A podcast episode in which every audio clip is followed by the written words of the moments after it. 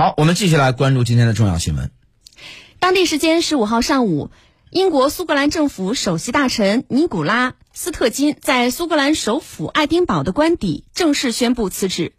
斯特金担任苏格兰首席大臣期间，同时兼任苏格兰的民族党党魁。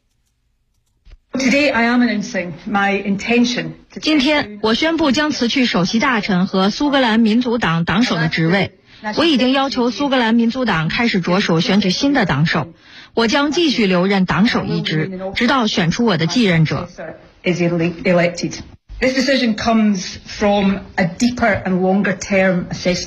这一决定源于深入和长期的思考。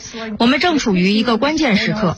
我坚定地认为，现在苏格兰大多数人是支持独立的，但这种支持需要得到巩固和进一步发展。为了实现这一点，我们必须跨越政治的鸿沟。我的判断是，新的领导人将更有能力做到这一点。关于斯特金的辞职，北京外国语学院国际关系学院教授王硕稍早前在接受记者采访时表示，多年来推动苏格兰再度举行公投未果，在脱欧议题上同中央政府的分歧等，是促使斯特金提出辞职的主要原因。斯特金呢突然宣布辞职，确实是出乎意料啊。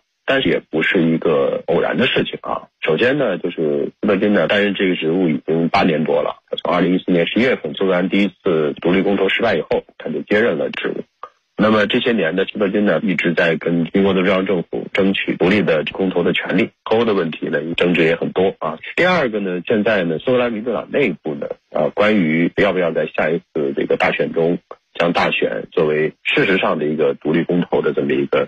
呃，做法其实有争议的啊，一部分人认为可能过于激进，有待商榷。党内的分裂呢，实际上也是一定程度上削弱了斯特金在党内的地位。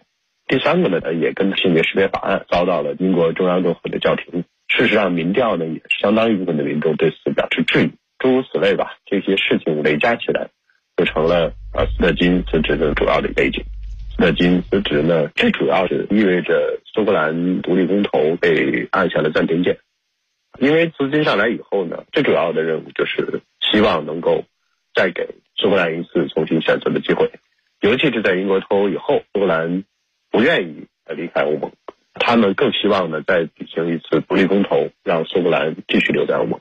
所以呢，从这意义上来讲的话，苏特金的辞职就意味着这个问题可能变得遥遥无期了。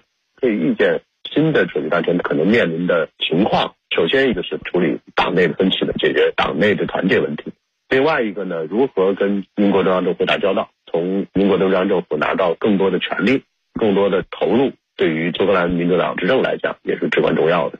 当然还有呢，二零二四年底的大选，也是需要带领苏联民主党去应对重大的挑战。